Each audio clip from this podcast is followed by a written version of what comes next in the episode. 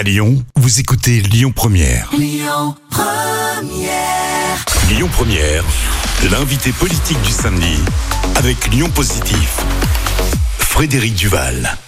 Bonjour à toutes et à toutes. Je suis heureux de vous retrouver euh, ce samedi de 11h à midi pour l'émission L'invité politique sur Lyon Première. Et on est avec, euh, alors j'allais dire un homme politique, je sais pas encore, c'est vous qui allez me le dire, Christophe Marguin, bonjour. Bonjour à tous. On vous connaît parce que vous êtes euh, le président des Toques Blanches, vous êtes un chef très connu, très installé à Lyon. On ne connaissait pas l'homme politique. Euh, Qu'est-ce qui vous a pris, puisque vous avez annoncé officiellement que vous seriez candidat à l'élection municipale en 2026 à la mairie de Lyon L'amour de ma ville, tout simplement. Je vois ma ville se dégrader, je vois des gens qui sont pas heureux, je vois des gens qui sont pas bien au quotidien, je vois des personnes âgées qui se font du souci, je vois des écoles qui sont détériorées, je vois beaucoup de choses qui se passent mal, et je me dis que quelqu'un qui est né à Lyon, qui aime sa ville, doit s'investir dans cette période difficile. Eh bien, on va reparler de tout ça. On va vous découvrir aussi un petit peu, même si on croit vous connaître. Et puis, on va parler bah, de vos propositions et de ce que vous pensez évidemment de, de l'actuelle majorité municipale. Mais vous le savez, on commence toujours par une question d'actualité. Alors, ça tombe bien parce que je crois que c'est aussi un, un, de vos sujets. Euh, Gérald Darmanin, le ministre de l'Intérieur, ça fait longtemps qu'il n'était pas venu, il était là hier à Lyon euh, en visite. On a un certain nombre d'événements, de faits divers euh, assez inquiétants. Euh, Est-ce que vous pensez que c'est bien que le ministre de l'Intérieur puisse euh, venir régulièrement dans notre ville pour matérialiser le fait qu'il y a quelque chose, soit qui ne va pas, soit qu'il s'en occupe? Malheureusement, quand il vient, c'est souvent parce que ça va pas. Je pense que euh, si notre maire euh, faisait un petit peu mieux son travail, peut-être qu'on le verrait encore moins souvent. Peut-être qu'il viendrait uniquement à l'école des commissaires et, et, ça serait une bonne chose. Vous savez, tous les jours, quand vous regardez l'actualité, il se passe des choses graves, très graves. Il y a des agressions, il y a des coups de feu dans les rues, il y a des personnes qui meurent. Cette jeune fille qu'on a retrouvée morte, euh, violée dans un squat. Et si je suis, papa, et euh, on se fait du souci pour nos enfants également. Et c'est le problème de la vie au quotidien. Alors c'est vrai que c'est un, un, souci. Euh, alors les chiffres sont parfois têtus, on voit un certain nombre de choses, mais c'est pas ça dont vous nous parlez. Mais c'est vrai aussi que c'est pas forcément euh, la première des responsabilités d'un maire. On se dit c'est aussi le ministre, la police nationale, etc. Est-ce que vous pensez qu'on pourrait faire autrement, c'est ça? Si on travaille ensemble, on peut aider. On a une police municipale qui est là aussi également pour s'occuper de la petite délinquance. Et je pense que la police municipale, il faut la remettre en valeur. Je pense qu'il y a des gens qui, qui sont prêts à, à faire leur travail. Et aujourd'hui, je pense qu'on leur demande pas de faire leur travail. Je suppose que vous êtes plutôt pour tout ce qui est euh, caméras de vidéosurveillance, etc. Est-ce que vous, parce que le maire, là encore, a, a, augmenté le nombre de caméras, a pris un certain nombre de mesures, a visiblement changé d'avis sur le sujet? C'est pas suffisant pour vous? Est-ce que quelqu'un est capable de nous dire combien de caméras marchent dans la ville? Est-ce que quelqu'un est capable de nous dire euh, si les images qui sont captées par les caméras sont visibles? Moi, je sais que non, pas beaucoup. Donc, euh, je pense qu'il y a un gros travail d'investissement à faire et surtout mettre un vrai service derrière ces caméras de surveillance. Et souvent, la police euh, municipale, peut-être que la journée, il n'y en a pas besoin, et peut-être la faire travailler différemment, le soir plus tard ou le matin plus tôt, et la nuit, pas certainement, parce que c'est là que se passe une grosse partie de la délinquance. Alors, je dis que d'habitude, on reçoit des hommes et des femmes politiques. Est-ce que vous considérez, du coup, comme un homme politique désormais? Enfin, Vous étiez élu, hein, je le rappelle, hein, vous êtes élu depuis 2020 euh, comme conseiller métropolitain, mais vous étiez davantage connu comme un chef d'entreprise, vous êtes à la CCI, vous avez votre propre restaurant, le président. Est-ce que vous vous êtes quand même passé de l'autre côté ou vous vous considérez toujours comme un, chef d'entreprise ou quelqu'un de la société civile en fait? C'est surtout ça que je veux. Je, veux. je veux représenter la société civile. Aujourd'hui, les gens en ont marre des politiques. On le ressent. Ils en ont marre des étiquettes politiques. Euh, les partis, euh, on s'en rend compte, c'est fini. Ce qui n'empêche pas que je suis encarté, je renierai jamais mes... Ou LR, hein, Ou LR, je renierai jamais mes, ma sympathie euh, de droite et euh, je retournerai jamais ma veste. Et malgré tout, je pense que pour une ville, il faut que ça soit quelqu'un qui s'investisse tout simplement pour Lyon et pas pour un parti, pas pour des intérêts de certaines personnes. Il faut vraiment le faire uniquement dans l'intérêt de la ville. Alors c'est vrai que je disais que vous êtes conseiller métropolitain, mais du coup pas conseiller municipal. Est-ce qu'il n'y avait pas une logique peut-être à briguer un mandat au niveau de la métropole, puisqu'on sait que c'est là aussi que sont l'argent, l'investissement, les moyens Je pense que la métropole doit être dirigée par justement par les politiques. Je pense que ce qui s'était passé dans le premier mandat où les maires étaient très impliqués, je pense que c'est important. Euh, les maires, c'est eux qui, se rendent compte de tout ce qui se passe au quotidien dans leur commune. Euh, l'argent, il est à la métropole. Si on veut que l'argent soit bien distribué, il faut que les gens qui en ont besoin sachent l'expliquer, de fassent les demandes qui sont les bonnes pour ce qu'ils ont besoin, les voiries, les aménagements divers qu'il peut y avoir besoin dans une commune. Et il faut redonner la place aux maires. Et je pense justement que dans, il faudrait un changement de loi afin que les maires soient plus impliqués. Avec peut-être plus de moyens de nouveau pour, parce que vous pensez que quelque part c'est au niveau de l'échelon le plus bas de la proximité que ça doit se passer, c'est ça?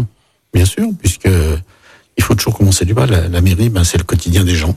Et c'est là que tout se passe bien. Et euh, le maire, c'est le premier qui, qui, sait ce qui se passe.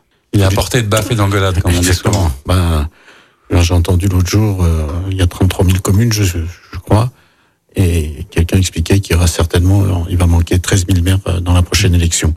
C'est-à-dire que souvent les maires, ils ont des tout petits salaires, et les gens passent le temps à les, à les engueuler, leur dire voilà mon voisin il a fait du bruit, il a passé la tondeuse ce matin, il a coupé, il a pas coupé les du bon côté, ou il a sorti sa poubelle mais c'était pas la bonne de bonjour. C'est devenu très dur d'organiser la vie de la communauté. Alors c'est vrai qu'il y a presque un peu plus de 35 000 de mémoire, mais c'est vrai que 85% des communes sont de toutes petites, hein, des villages, des communes où c'est presque du bénévolat ou de l'engagement comme ça. À une autre échelle, effectivement, comme la ville de Lyon, c'est encore autre chose, c'est presque devenu une profession. Est-ce que vous avez l'impression d'ailleurs que être maire, ça doit être une sorte de profession, un métier ah ben, Je le pense surtout pour une ville comme Lyon. Euh, moi, j'ai la chance, euh, dans ce timing qui arrive pour moi, aujourd'hui j'ai 55 ans, dans trois ans j'aurai 58 ans. Euh, j'ai un fils qui a 25 ans, qui est cuisinier. Dans trois ans, soit il veut reprendre l'affaire et je lui donne, soit il veut vivre à l'étranger comme son frère aîné. Et à ce moment-là, euh, il pourra partir et je vendrai mon restaurant. Ce sera pas un souci pour moi. Mais par contre, je pense que quand on a un poste aussi important d'une grande ville, il faut faire que ça et se consacrer à 100% de son temps à, ses habitants. Et ça, vous y êtes prêt? Parce que c'est, on va partir un peu à la découverte de, votre parcours. C'est, je veux dire, la cuisine, c'est quand même toute votre vie. Euh... Oui, mais cette année, euh, on a un métier, on commence tôt. Oui. Le vous avez commencé à quel âge Racontez-nous un petit peu comment est-ce que vous êtes entré dans ce métier. Le, le, le, je vais vous expliquer. Le 3 août 83, j'ai commencé. Donc cette année, ça va faire 40 ans que je travaille. Donc je pense qu'il n'y en a déjà pas beaucoup qui arrivent à 40 ans de travail. Et j'ai 55 ans. Donc j'ai encore le temps de, de cotiser quelques années. Cotisation pleine, là, a priori. Hein. Ah, J'arrive pas loin. C'est pour ça que je pourrais me consacrer à la mairie. Je suis issu d'une famille de cuisiniers. Je suis la quatrième génération. On a vécu jusqu'en 2017 dans un petit village qui s'appelle Les Échets. Mon arrière-grand-mère avait une, c'était une ferme, elle a récupéré cette ferme, et mon arrière-grand-père était maréchal ferrant et elle faisait à manger. Ensuite, ma grand-mère a, lui a succédé, et mon grand-père avait une pompe à essence, c'est-à-dire qu'après le maréchal ferrant, les chevaux sont arrivés les voitures, et lui, il a mis une pompe à essence devant le, le sens du commerce déjà, quand même. Exactement. 1966, mes parents arrivent, et là, mon grand-père construit une station à côté du restaurant, qui est toujours là, une station SO, et, et le restaurant devient uniquement un restaurant. Et nous arrivons avec mon épouse en 1993 et nous sommes partis en 2017 pour venir à Lyon. Donc ça, ça a été un grand changement dans notre vie, euh, l'année de mes 50 ans, et une chance pour nous, et je pense surtout une chance pour mes fils, parce que je leur enlevais une partie de l'histoire. Donc aujourd'hui, ils ont pas, ils ont moins le poids de l'histoire que moi je pouvais avoir dans notre histoire. Il y avait une tradition, il fallait réussir, porter à tout ça. Là, c'est moins important la transmission pour vous par rapport à vos enfants. Vous aimeriez bien quand même que puisse reprendre l'affaire familiale? Je serais très fier qu'il reprenne, mais je suis pas sûr. Le mon fils aîné euh, travaille pour un grand groupe lyonnais, Gelevens, et euh, il est parti au Qatar. Euh, là, il, est, il va travailler sur les JO. Je pense qu'après, il repartira dans d'autres pays. Je suis pas sûr qu'il reviendra en, France. Il fera peut-être de temps en temps des missions en France, mais je suis pas sûr qu'il finira en France. Et le petit, je me demande si ça commence pas à le titiller. Il est au Danemark en ce moment. Il commence à me parler qu'il va aller au Brésil. Donc euh, je suis pas sûr que qu'il reviendra, mais on verra, ça, ça sera son choix et je le respecterai parce que on a un métier qui est vraiment euh, prenant. Il faut être passionné, il faut consacrer du temps. Les journées sont longues. Commencer le matin, tôt. À l'époque, aux échelles, on avait un hôtel, donc il fallait commencer tôt. L'après-midi, il faut être là parce que les clients sont souvent les traînent. C'est qu'ils sont bien, donc c'est une bonne nouvelle. Et puis le soir, c'est jamais qu'à l'eau finissez. Donc euh, il faut être passionné, et il faut donner de son temps. Et donc cette nouvelle aventure aux échelles, il y a, pardon, à Lyon, il y a cinq ans, euh, m'a permis de m'investir encore plus au sein de la ville, puisque de nombreuses années déjà avant, j'avais commencé la prison des Blanche et je faisais beaucoup d'allers-retours entre les échelles et Lyon. C'est pas long, hein, c'est 20 minutes. Mais malgré tout, euh, je perdais beaucoup de temps dans la voiture et aujourd'hui, je peux faire encore plus de choses le fait d'habiter à Lyon. Alors, votre restaurant s'appelle le, le, Président, il aurait pu s'appeler Monsieur le Maire Depuis quelques jours, j'ai dit à mes copains que le 1er janvier, je changeais de nom et je l'appelais le maire. Bon, on va suivre ça. On, on, va parler de tout ça, de votre projet pour la ville et de vos envies, de vos convictions dans une deuxième partie de notre émission. À tout de suite. On se retrouve euh, avec plaisir pour la deuxième partie de notre émission L'invité politique le samedi de 11h à midi sur Lyon Première avec vous, Christophe Marguin. Alors, euh, vous êtes un chef bien connu, président des Toques Blanches, mais on l'annonçait et vous l'avez annoncé récemment, vous êtes candidat à la mairie de Lyon euh, pour 2026, un petit peu en avance. Comment est-ce que vous expliquez d'ailleurs que il y a une sorte d'accélération un peu des candidatures? Est-ce que c'est pas trop tôt? Est-ce que c'est le bon moment? Comment ça se fait? Qu'est-ce qui vous a décidé à vous lancer maintenant? Moi, je dirais pas une accélération. On est deux. Aujourd'hui, il y a deux candidats. Officiel, c'est vrai. Ouais. Donc, il y a deux candidats. Il y a deux candidats. Il y a le maire et il y a moi. Pour l'instant, il n'y a personne d'autre. J'espère que j'arriverai à être celui du rassemblement de la droite et, et, et du centre, centre-gauche parce qu'on sait tous que Lyon a une, toujours été une ville de centre, et, et il faut qu'on soit tous ensemble autour de la même table. Je pense que tout le monde en est conscient. J'espère que le fait de vouloir le faire sans étiquette politique euh, sera une chose importante et qui permettra de rassembler. Je pense que ça serait une erreur de, de, de prendre quelqu'un qui soit trop marqué politiquement, parce qu'automatiquement, il y a des gens qui voudraient euh, dire, qui diront toujours oui, mais donc je pense que c'est pas la bonne solution. Parce que c'est vrai qu'effectivement, il y a deux candidats qui sont officiels. Il y en a un à droite euh, qu'on a reçu à plusieurs reprises qui n'est pas encore candidat officiellement déclaré, mais enfin, c'est un secret de c'est Pierre Oliver, le maire du deuxième arrondissement, euh, qui est venu plusieurs fois à notre micro et qui nous disait que lui, il aspirait de toute façon à ce qu'il y ait un candidat unique de la droite. Est-ce que ça, c'est important pour vous que face à Doucet, etc., il y ait la droite qui se rassemble et qui propose une candidature, en fait? Je vous dire, ce matin, je suis allé à une réunion où était présent euh, un grand chef d'entreprise, Guy Mathiolon, pour pas le citer avec sa fille, qui parlait de la transmission. Le groupe Serfim, en l'occurrence. Et euh, Guy explique qu'à un moment, il a trois filles, et que c'est sa fille la plus jeune qui lui succède. Et il dit, euh, il a repris une citation de Churchill qui expliquait que pour prendre une décision, il faut être un nombre impair. Mais à partir de trois, il y avait une personne de trop. Mm. Donc, en fin de compte, il faut un chef. C'est comme dans tout, comme dans la vie, comme dans nos entreprises. Il faut un chef, il faut qu'il y ait quelqu'un qui prenne des décisions et c'est sûr qu'il faut rassembler sous une seule personne pour pouvoir avancer tous ensemble et que les meilleures compétences soient choisies au meilleur poste. Est-ce que c'est un peu aussi peut-être, euh, dire, l'expérience assez incroyable que vous avez de, de la présidence des Toques Blanches depuis euh, 2005, me semble-t-il, euh, qui vous a aidé aussi peut-être à, à, être à la fois dans le consensus et dans une forme de leadership? Est-ce que vous pourriez nous, nous expliquer un petit peu ce qu'on est à Lyon quand même, la capitale de la gastronomie, l'importance des Toques Blanches aujourd'hui? Cette association a été créée en 1936 par un grand chef qui s'appelait euh, Marius Vetter, qui était place Bellecour. Et 1936, c'est les congés payés, c'est les premiers moments où les gens commençaient à profiter de la vie. Et eux, les chefs, euh, ce qu'il faut savoir, c'est à cette époque, c'est important, les restaurants travaillaient très peu le soir. Les gens passaient beaucoup de temps à table à midi. Les restaurants étaient ouverts. Si les gens venaient, ils venaient à 5, 6 heures. Et les restaurants, 8, 9 heures, ils étaient fermés. Parce que les gens ne sortaient pas. Et euh, donc, eux, l'après-midi, ils avaient organisé ça. Ils se faisaient des rassemblements. Ils allaient jouer à la lyonnaise. Ils se faisaient un petit casse-croûte et rentraient le soir euh, chez eux. Ça, ça a été le premier rassemblement de chefs. Et avec le temps, ça a évolué. Et lorsque j'ai pris l'association, l'association, elle était lyonnaise et vraiment locale mais elle n'avait pas de rayonnement, on n'entendait pas parler d'elle, il se passait pas grand-chose.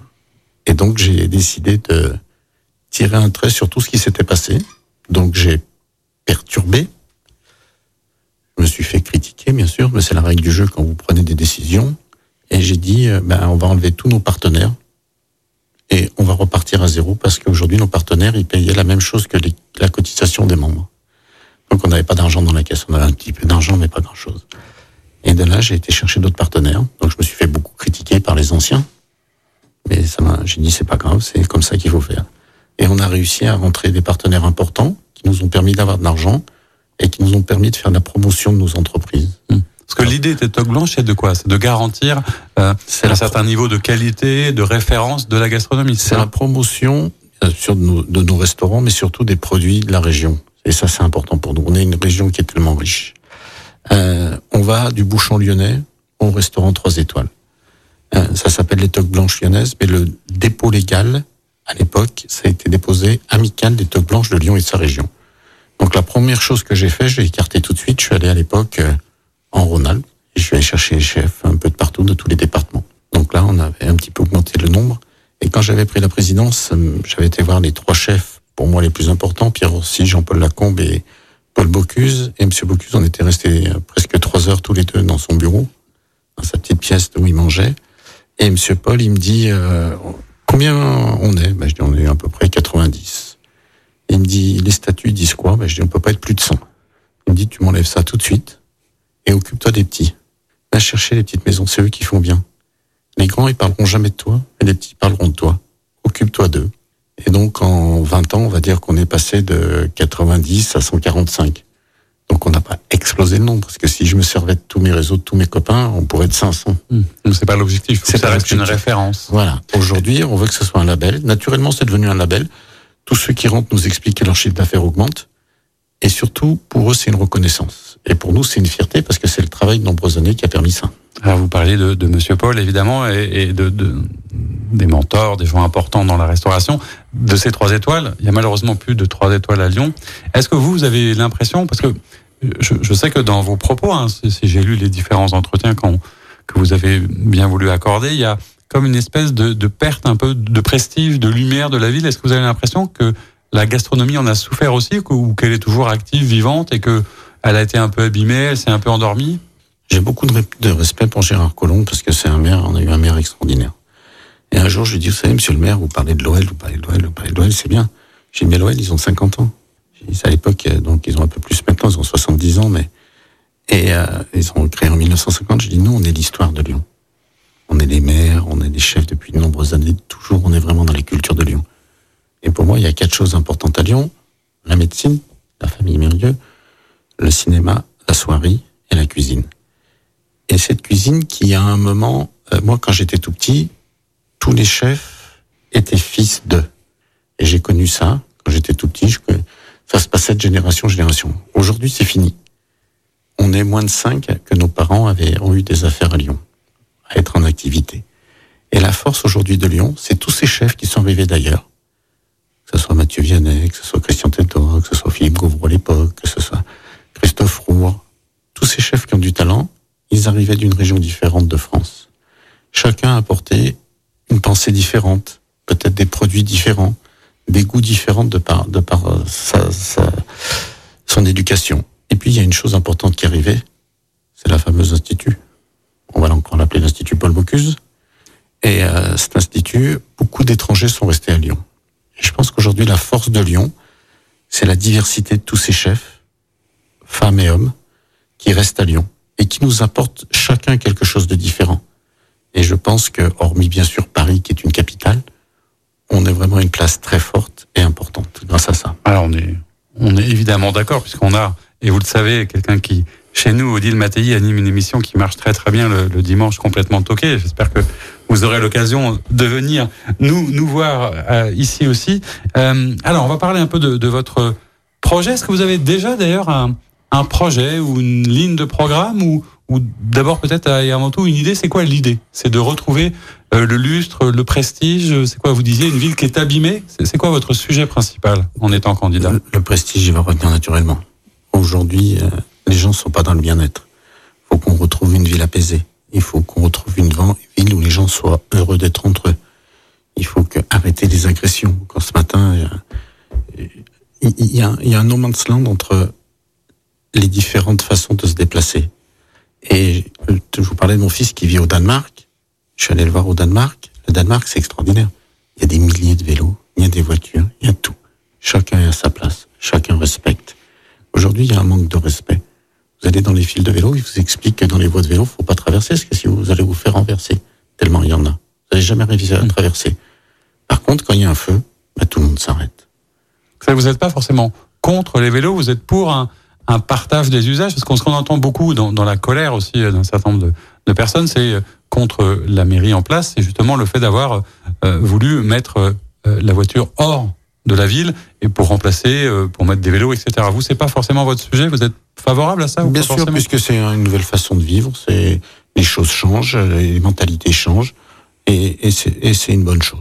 Je pense que sincèrement, c'est une bonne chose. C'est juste qu'il faut que les gens apprennent à vivre ensemble. Et aujourd'hui, c'est ce qui se, c'est pas ce qui se passe. Et tous les jours, tous les jours, tous les jours, il y a des tensions. Vous entendez les gens, vous parlez avec les gens.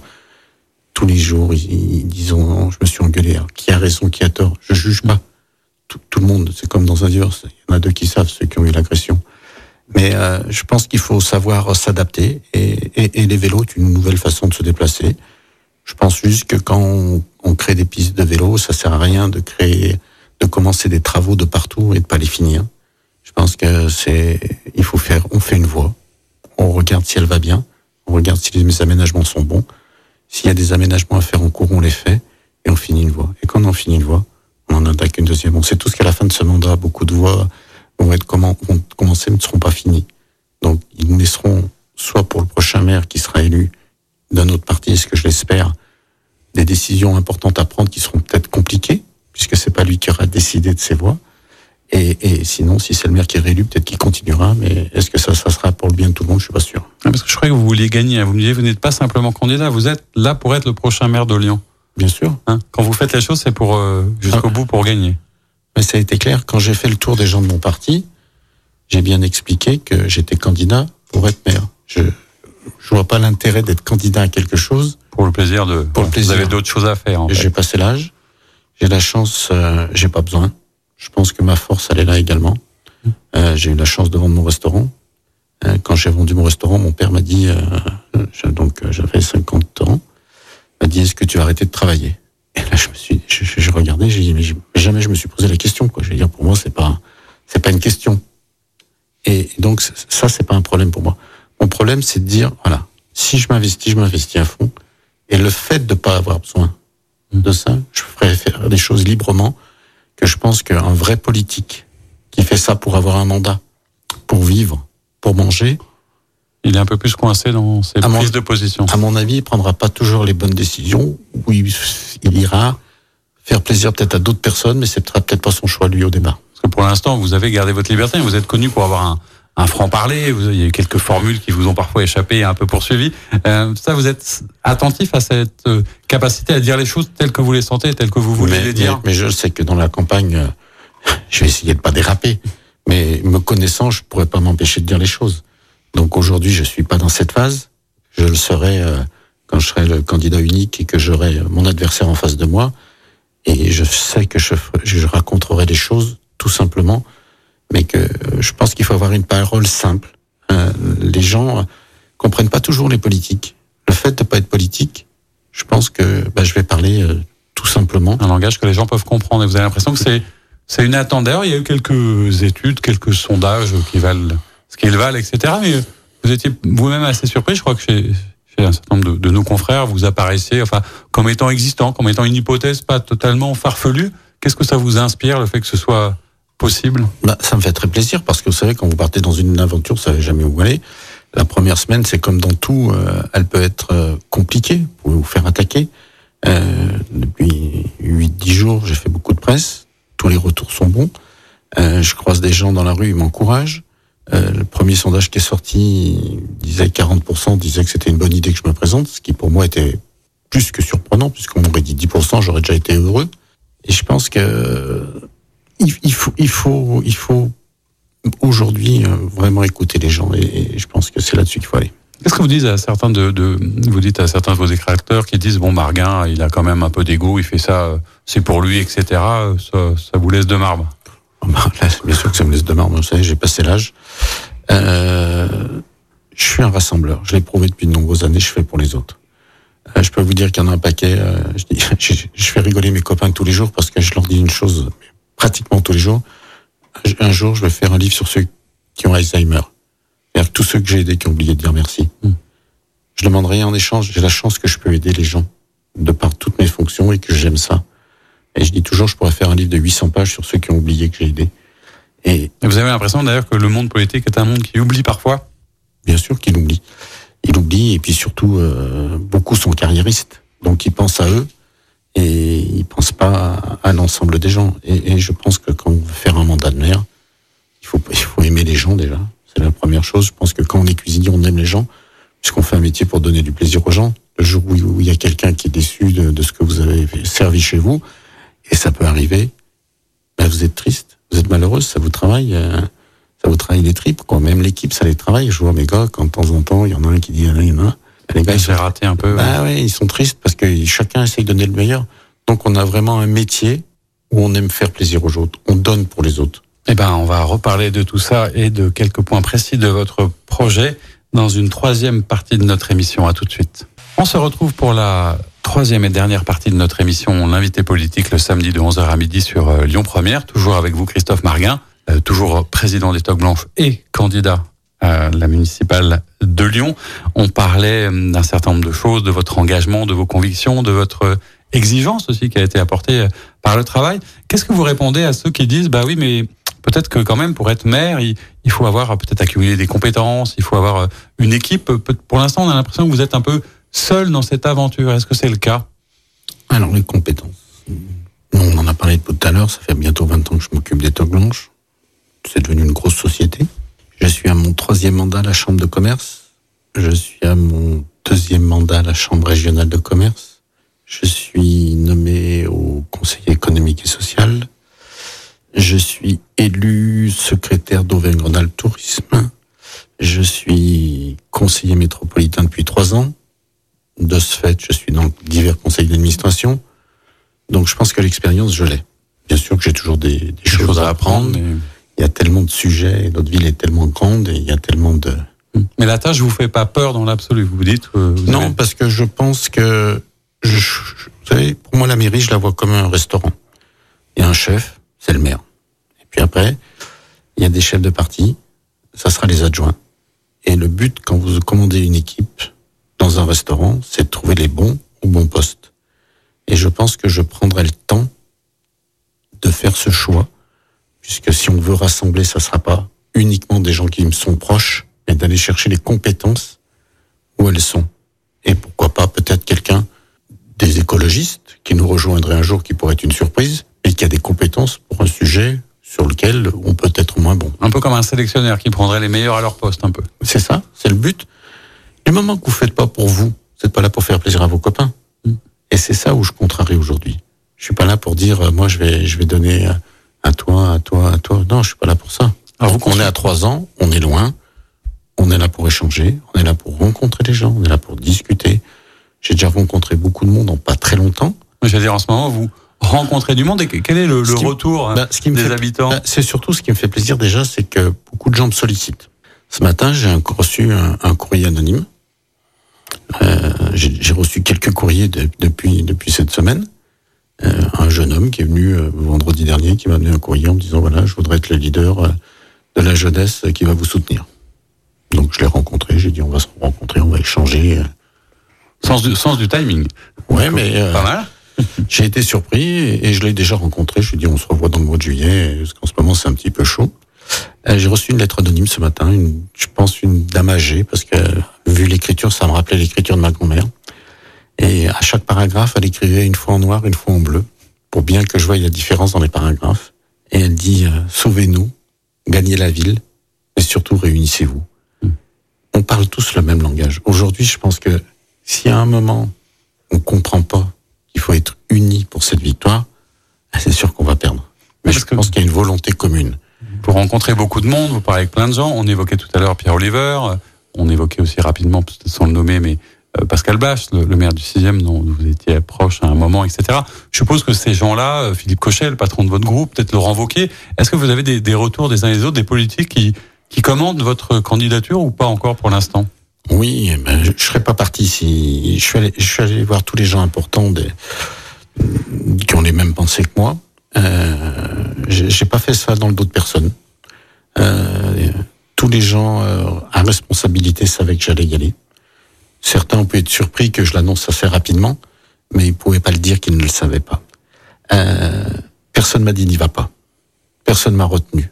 Et, euh, et c'est pour ça que je suis allé. Parce que si euh, quatre, cinq personnes m'avaient dit faut pas y aller, je serais resté à ma place et j'ai dit bah, je m'engage avec vous mais euh, personne n'a pas été le cas. Donc c'est pour ça que vraiment j'y suis allé parce que si personne m'empêchait, c'est peut-être parce que les gens pensaient que c'était peut-être une bonne candidature qui pourrait surprendre, qui pourrait interroger. Il y a des gens qui disent et pourquoi pas? Donc c'est déjà une bonne chose. Et une personnalité qui lui est candidat mais à autre chose comme Laurent Wauquiez, il a un avis? Vous avez un avis lui sur sa candidature, sur le partage de valeurs éventuel Je l'ai découvert euh, lors de la campagne euh, des régionales, lorsqu'il a été élu pour son premier mandat. Et euh, un sénateur m'avait demandé d'être son parrain de campagne.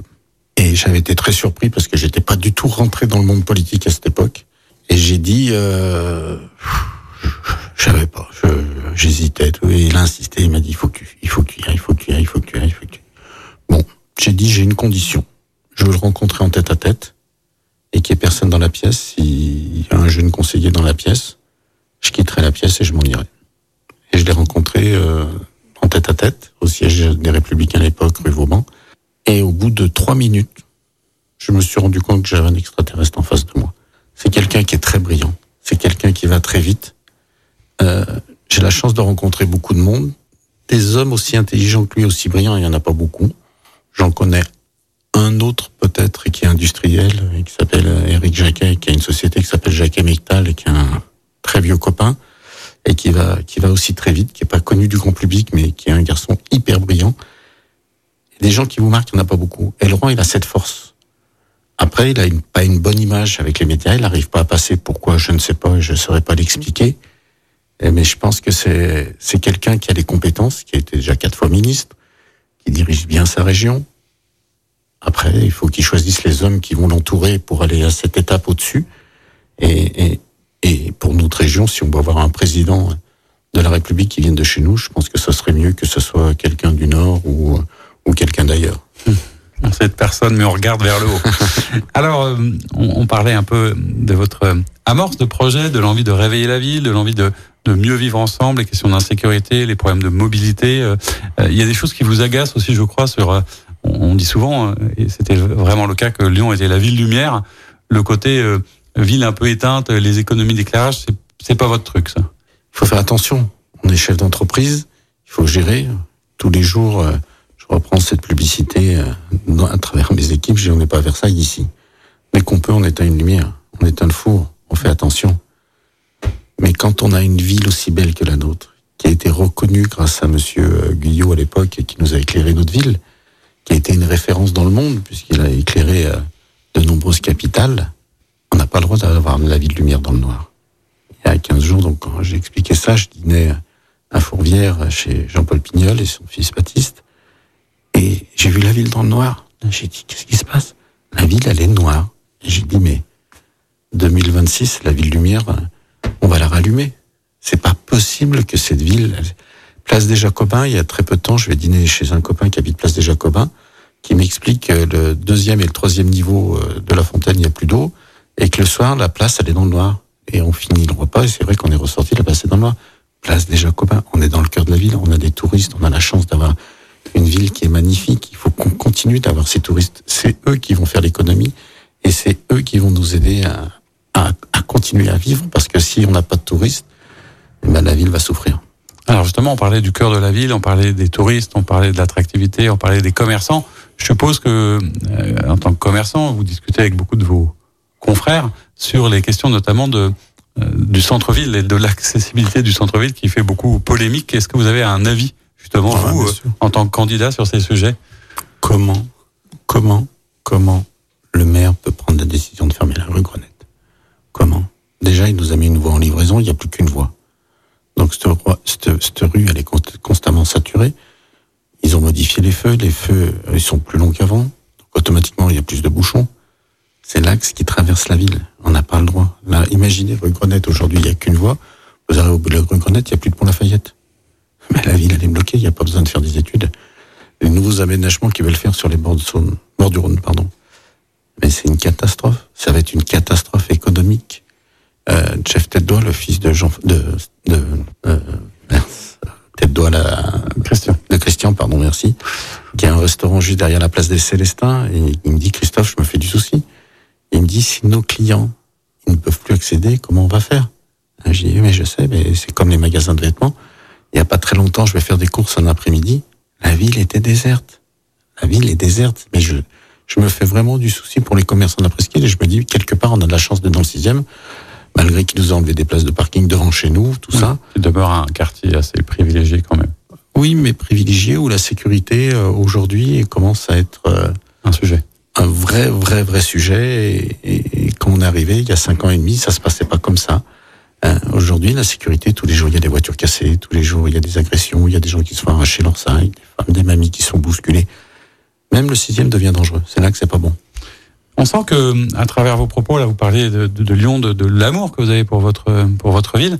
Euh, Est-ce qu'il y a une forme de, de colère? Si on fait un peu un, un bilan, hein, on est à mi-mandat aujourd'hui, tout le monde est dans le bilan. Est-ce qu'il y a une colère euh, contre euh, Grégory Doucet et son équipe par rapport à ce qu'ils ont fait, selon vous, euh, de la ville et la manière dont ils ont peut-être quoi trop clivé, été trop abrupt par rapport à l'habitude du consensus à la lyonnaise On va pas dire en colère parce qu'on va encore dire que, que je m'enflamme. Surtout, qu'est-ce qu'ils ont fait? Et ils n'ont pas fait grand-chose. En fin de compte, ils n'ont pas fait grand-chose. Donc le problème, il est là. Quand vous avez un maire qui parle pas au monde économique, c'est pas bon. L'économie de la ville, elle est importante. De, polémiquer, d'aller chercher des polémiques régulièrement. Euh, encore, on voit la semaine dernière le problème sur l'éco-sexualité. Après le maire, il nous dit c'est une fake news. Très, très bien. Le lendemain, il dit on enlève la subvention. Si c'était une fake news, ben, il n'y aurait pas eu de subvention. Donc, euh, à un moment, il faut arrêter de prendre des gens Il y a une polémique aussi dans, dans le 9e, je crois, avec des, des cours d'enfants, avec des drag queens, ce genre de choses. Enfin, tout ça, c'est quelque chose tous les jours. Et quand vous voyez, on voit hier, non, avant-hier, euh, euh, dans un local qui appartient à la mairie du 8e, où il y a une salle de jeu clandestine et qu'on a retrouvé de la drogue, on est dans un dans un lieu de la République. On n'est pas dans un squat. Donc, est-ce que le maire tient notre ville Non, il la tient pas. Notre ville, elle n'est pas tenue aujourd'hui. Et mon seul problème qu'il y a, c'est que moi qui m'investis, qui aime ma ville, qui vit avec ce monde politique, je sais même pas combien le maire il a d'adjoints et je suis incapable de vous donner trois noms d'adjoints. Et c'est pas méchant, je suis pas là pour, pour polémiquer, on n'est pas encore dans cette phase. Mais c'est-à-dire que les gens ils font pas leur travail. À l'époque de Gérard Collomb, on connaissait les adjoints parce qu'on les voyait, parce qu'ils étaient sur le terrain, parce qu'ils faisaient le travail. On est d'accord, on n'est pas d'accord, c'est autre chose. Mais je vois pas ces gens travailler quand le maire il prend euh, quatre semaines de congé paternité, et le maire de Lyon, t'es pas un maire d'arrondissement, tu prends trois jours là, tu reprends deux jours, tu qui profite de ses enfants, c'est une chose, c'est naturel. Mais on peut pas couper quatre semaines quand on est, on est patron. On est maire de Lyon, on est patron. On n'est pas, on n'est pas n'importe quoi. C'est une entreprise, la mairie. La ville est une entreprise. Il a des milliers d'emplois qui représentent, donc qui dépendent de lui. Donc à un moment, il faut être un peu plus sérieux, je pense, et quand on prend la décision d'être maire, c'est pas pour profiter de la vie. Et pour travailler du coup tous les jours, parce qu'on est on est samedi, c'est souvent une des questions que je pose à, aux hommes et aux femmes politiques que j'invite. Euh, qu'est-ce qu'on fait du dimanche? Et ma question traditionnelle, c'est est-ce que lorsqu'on est un, un homme ou une femme politique, on peut s'arrêter le dimanche On a bien compris que la réponse est non. Vous, je crois que vous avez travaillé très très très très longtemps, euh, tous les week-ends, et vous avez fermé aujourd'hui votre commerce. Mais est-ce que vous n'allez pas en reprendre, j'allais dire, un peu plus en vous engageant dans cette voie avec des week-ends de nouveau très chargés? C'est pas grave. J'aurai le temps puisque je me consacrerai à ça. Et au lieu de prendre mon week-end, je prendrai peut-être mon lundi et puis mon jeudi peut-être.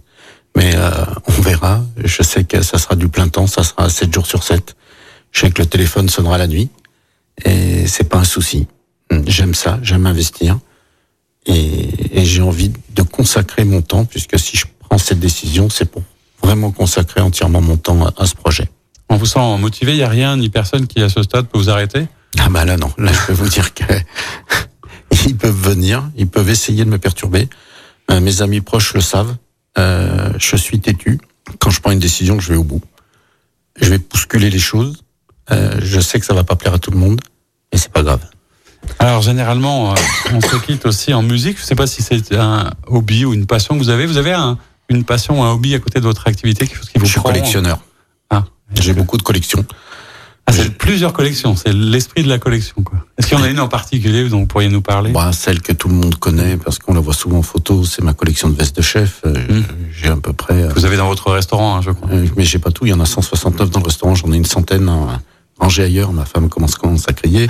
J'ai plus de 4000 menus de président de la République depuis Napoléon, j'ai 800 menus reine d'Angleterre, j'ai des dizaines de collections, donc je suis un vrai collectionneur.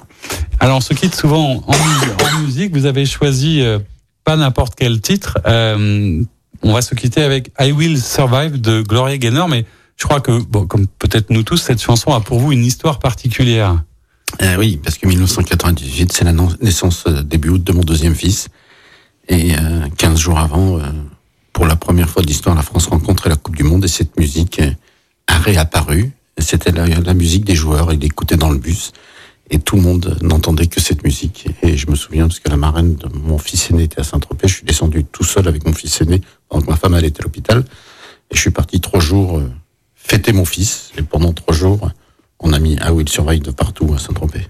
D'accord, donc c'est et puis c'est aussi des paroles effectivement qui qui sont fortes. Parlent peut-être de résilience, la résilience qui est la vôtre et qui peut vous caractériser dans votre engagement nouveau alors. Exactement. Eh ben en tout cas, on a été ravis de vous accueillir, euh, chef, et donc homme politique désormais. On suivra avec attention votre parcours. Merci d'avoir répondu présent à notre micro. Et quant à vous, je vous dis à très bientôt pour une nouvelle émission. Au Merci. revoir. Merci beaucoup. C'était l'invité politique du samedi sur Lyon Première, en partenariat avec Lyon Positif, la plateforme inspirante des acteurs engagés dans la transition du territoire. Retrouvez tous les invités politiques en podcast sur lyonpremière.fr et lyonpositif.fr. Écoutez votre radio Lyon Première en direct sur l'application Lyon Première, lyonpremière.fr et bien sûr à Lyon sur 90.2 FM et en DAB+. Lyon Première